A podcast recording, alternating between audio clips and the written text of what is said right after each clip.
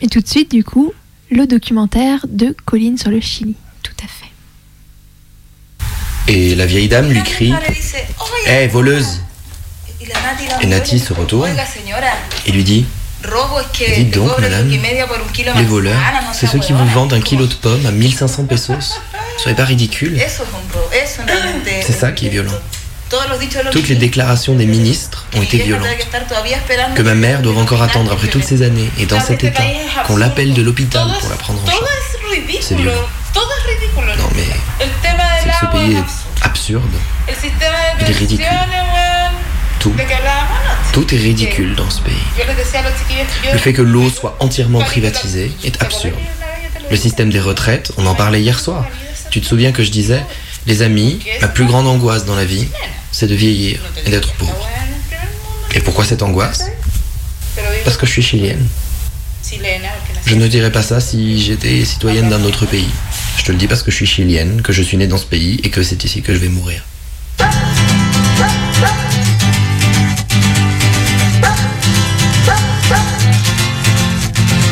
Es otra noche más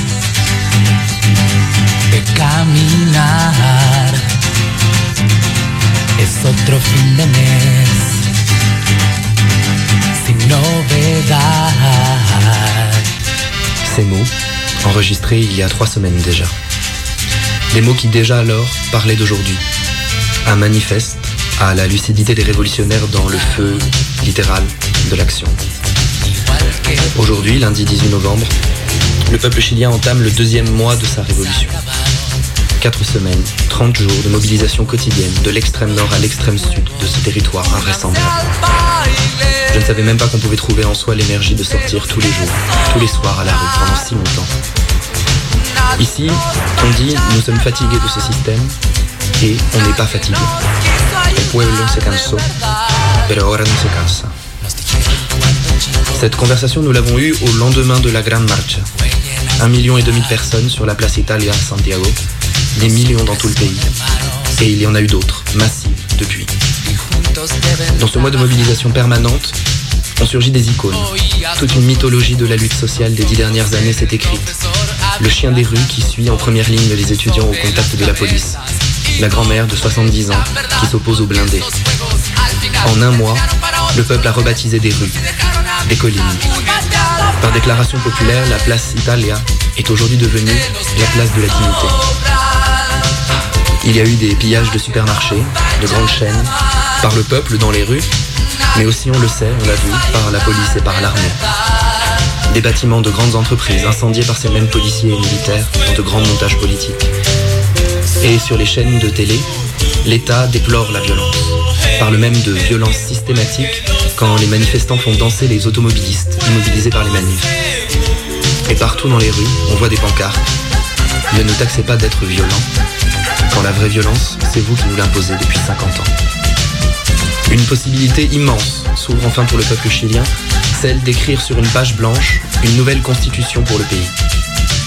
Mais les pièges aussi, tendus par la classe politique et par l'élite dans ce processus, que des centaines d'avocats dans tout le pays essayent aujourd'hui de déjouer dans l'institutionnalité.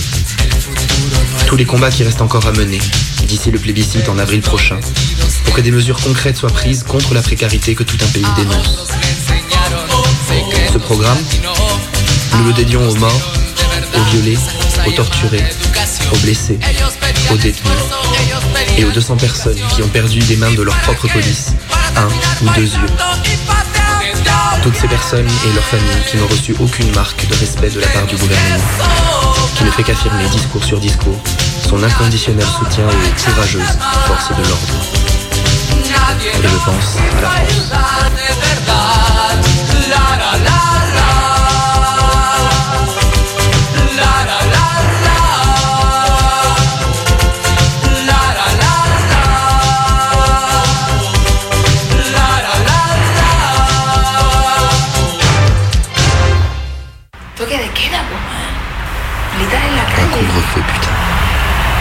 Les militaires, dans la rue, devoir se cacher, se jeter au sol parce qu'on peut te tirer dessus à balles réelles. Mon petit frère a déjà reçu un flashball dans la jambe. C'est tellement le bordel tout ça. Ça.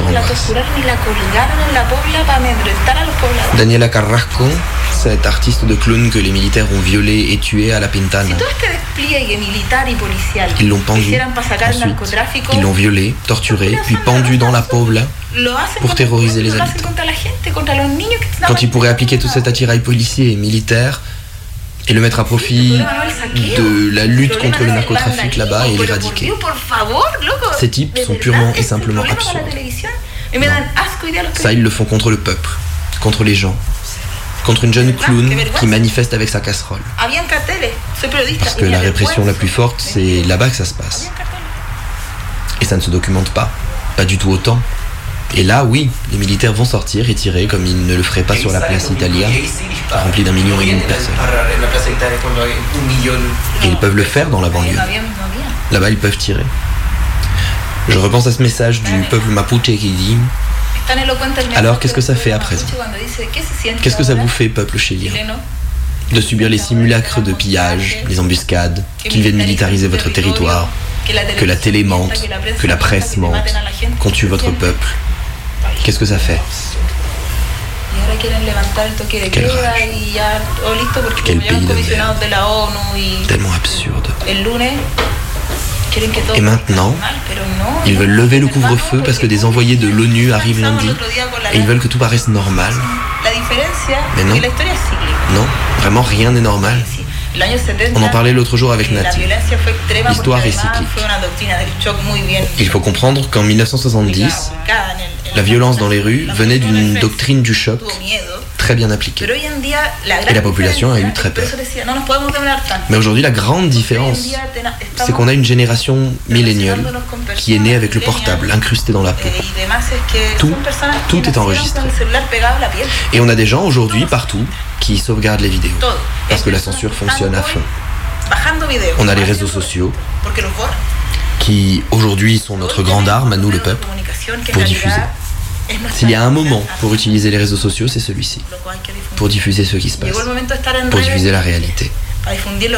Parce que l'histoire est comme ça. On va morfler. Les lendemains vont être durs. Et tout ce qui se passe aujourd'hui peut durer des semaines, des mois, des années peut-être. Mais 17 années, comme la dictature, non. Jamais. Ça c'est fini. Et c'est pour ça toutes les pancartes qui disent nous n'avons plus peur. C'est fini.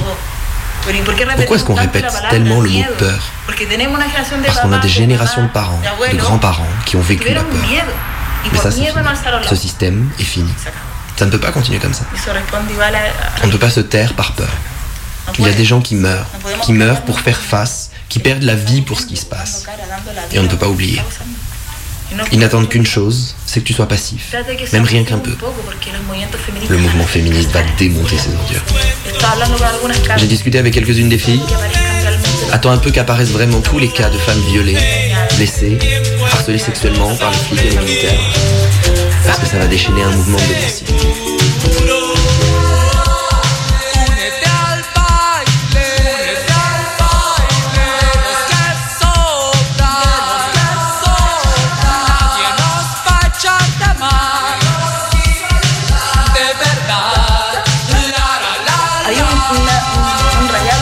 Il y a un graffiti sur les murs qui dit Le néolibéralisme naît et meurt au Chili. Il faut se rendre compte que cette putain de constitution, que ce putain de Jaime Guzmán nous ont fait tellement, tellement de mal. Et en Amérique latine, les classes dirigeantes ont reçu une autre éducation. Tous les privilèges dont parlait dans l'audio qui a filtré de la première dame, Cecilia Morrel, tous ces privilèges, ils les ont toujours eus. Por favor, mantengamos nosotros la calma, llamemos a la gente buena voluntad, aprovechen de racionar, de racionar ¿cómo se dice? racionar la comida, eh, no, mm, y vamos a tener que disminuir nuestros privilegios y compartir con los demás. Elle dit, il va falloir qu'on commence à partager nos privilèges. Et c'est ce qui me produit tellement de rage. Ah, mais parce que vous le savez très bien. Vous savez que vous possédez plus. Et que même si vous mourrez, votre arrière-arrière petit enfant sera encore millionnaire. Et vous voulez encore plus. Ça suppose un niveau d'immoralité qui te dépasse. Parce que je peux comprendre qu'il y ait des gens qui puissent être riches, qui aient de l'argent et soient nés dans des familles blindées, mais au moins, au moins, qu'ils comprennent que la situation est incroyablement inégale. Qu'ils comprennent qu'il y a des gens qui meurent en attendant qu'on les appelle de l'hôpital pour les prendre en charge. Parlons ne serait-ce que des opportunités. Qui ne servent pas à leur discours, celui qu'ils vendent aux classes moyennes, ce discours pourri que si tu mets les efforts, tu vas t'en sortir. Quand ces gens-là ont toute leur vie sécurisée dès le moment de leur naissance. C'est ça la violence. C'est pas que les prolétaires et les soi-disant vandales pillent un supermarché qui est bardé d'assurance. Et les alliés parfaits de ce système, ce sont les médias. Parce qu'ils sont là pour que tu consommes. Ils te donnent un prototype de beauté, de vérité, de ce que tu dois posséder ou non, de ce qui est obsolète. Ils t'élaborent une vérité matérielle. Ils te créent des besoins innécessaires. Ils t'individualisent. Ils te font travailler pour rentrer regarder la télé, puis consommer. Et c'est pour consommer que tu sors travailler, pour pouvoir acheter ce qu'on te dit à la télé que tu dois acheter pour pouvoir être heureux. Et la vie? Et la vie? C'est quand la vie Quand est-ce qu'on est heureux Si tu passes tout ton temps à travailler et le reste à payer les choses pour lesquelles tu travailles, c'est ça qui me fait mal. Qu'on a été con pendant si longtemps. Parce que bordel, c'est séduisant le capitalisme. Hier soir, la sœur de Maritza nous racontait que le gouvernement avait comme projet de mettre en place un prêt pour les sans domicile fixe, à des fins de réinsertion. Que des SDF contractent un prêt, putain.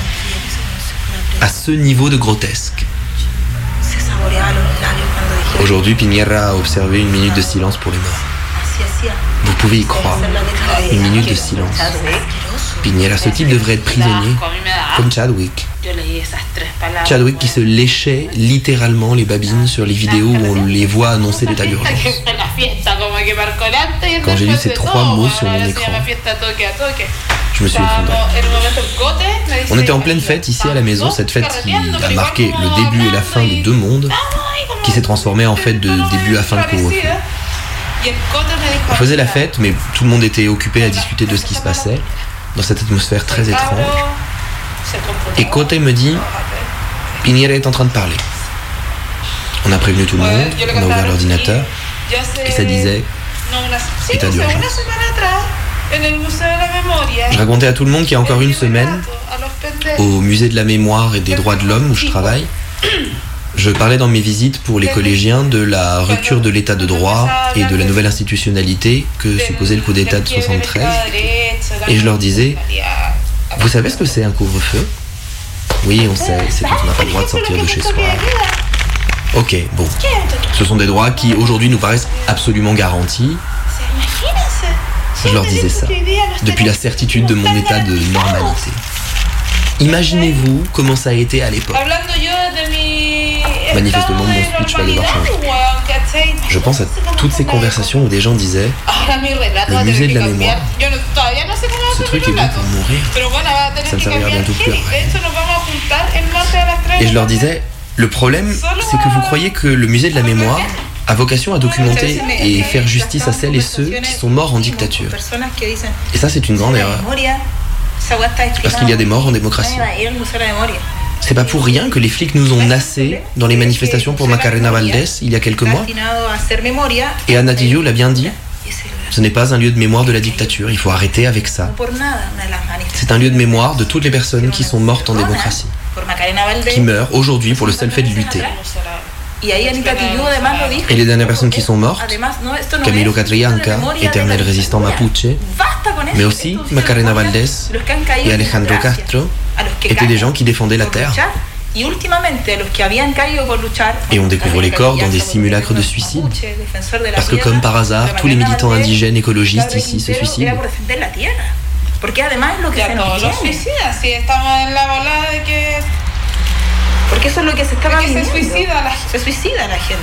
Ils ont sorti les militaires. Mais pourquoi on les entraîne Pour la guerre. Ils tirent sur leur peuple. Le lavage de cerveau est tel qu'ils tirent sur leur propre peuple. Et au Chili, qui a une cicatrice béante ce que ça représente de lâcher les militaires dans les rues. Cette image qu'on connaissait de Pinochet entouré de l'état-major et qu'on retrouve aujourd'hui, telle qu'elle, avec Piñera entouré de militaires. Se rendre compte que le métro Baquedano est utilisé comme centre de torture des manifestants par la police. La station où nous faisons nos changements toute la semaine. On a retrouvé du sang, des armes, tous ceux avec quoi ils tabassaient les gens. Ils torturent là-bas. Et ça aurait pu être n'importe qui d'entre nous. J'y ai pensé. Je pense au fait qu'ils ils ont des dizaines de photos de nous. Quand une voiture passe derrière moi et s'arrête. Parce que je pense qu'ils peuvent me tirer dessus ou qu'ils peuvent m'embarquer. Parce qu'ils nous ont déjà tous identifiés. Tu as suivi ce qui s'est passé avec cette fille des jeunesses communistes Ils l'ont arrêtée dans un appartement qui n'était même pas le sien. C'est la meilleure preuve de la persécution qu'ils conduisent. Ils ont été la chercher dans un appartement où elle s'était réfugiée pour passer le couvre-feu. Il y a une persécution politique claire et nette derrière tous ces. En quoi c'est si différent de ce qu'a été la dictature Si ces gens ont des informations sur la vie entière des citoyens qui sortent manifester, ils les emprisonnent. Et ce que fait Piñera est absolument anticonstitutionnel. Ces militaires dans les rues, c'est mort, c'est grave. Et il ose faire une minute de silence. Alors que c'est sa faute. Ce sont eux les coupables directs. Ils devraient être condamnés. Tu as vu que la première nuit du couvre-feu et la deuxième, on voyait toutes ces vidéos que les gens prenaient depuis leur balcon et où l'on voyait des militaires descendre de voitures en civil de pick-up rouges personnels dans lesquels ils embarquaient des gens et depuis lesquels ils tiraient à balles réelles. On parle de ce niveau d'impunité. Je dis des chiens lâchés. Et je pense à cette phrase d'Isma ce matin, après la soirée qu'on a passée chez eux en attendant la fin du couvre-feu. Il parlait du Chili comme d'un cheval lâché. Et je lui disais que ce que n'avait pas pensé le gouvernement, c'est que ce cheval avait 3 millions de pattes. C'est ce qu'on vient de voir sur la place aujourd'hui. Et cette image est incroyable. La place, remplie de toutes parts, de Salvador a Bustamante et Piono. C'est notre printemps. C'est notre printemps latino-américain. C'est le printemps chilien. Et avoir été sur la place aujourd'hui nous donne une grande responsabilité sociale, politique. Tous les efforts qui nous incombent, qui que nous soyons, de quelque travail qu'on soit venu aujourd'hui sur la place, nous sommes venus. Et nous avons maintenant une responsabilité pour toute la vie, jusqu'à la mort. En 200 metros, gira a la derecha y corre con Chetumare que vienen los pacos.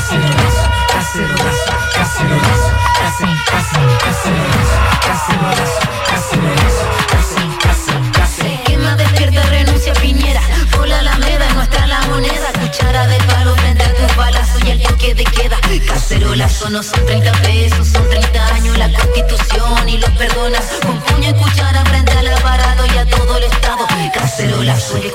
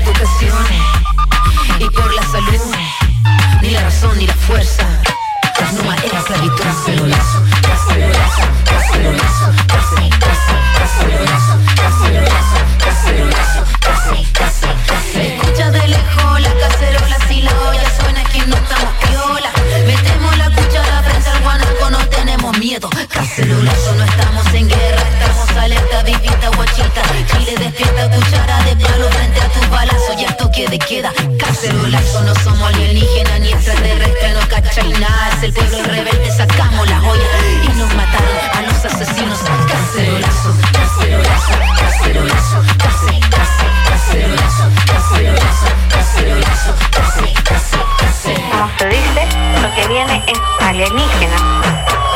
Lo que viene es... Ah, no nos quitaron que quitaron el miedo. Apunta asesino del para el gobierno. Ahora tú violento. Lo más importante como se dice, lo más importante es la cabeza fría. La, cabeza fría. Muy, muy.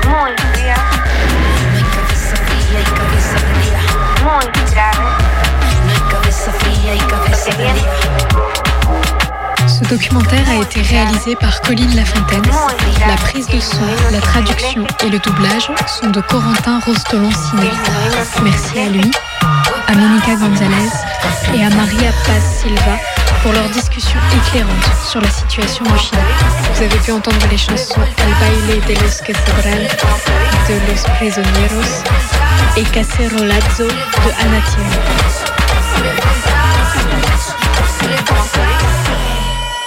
Cacerolazo.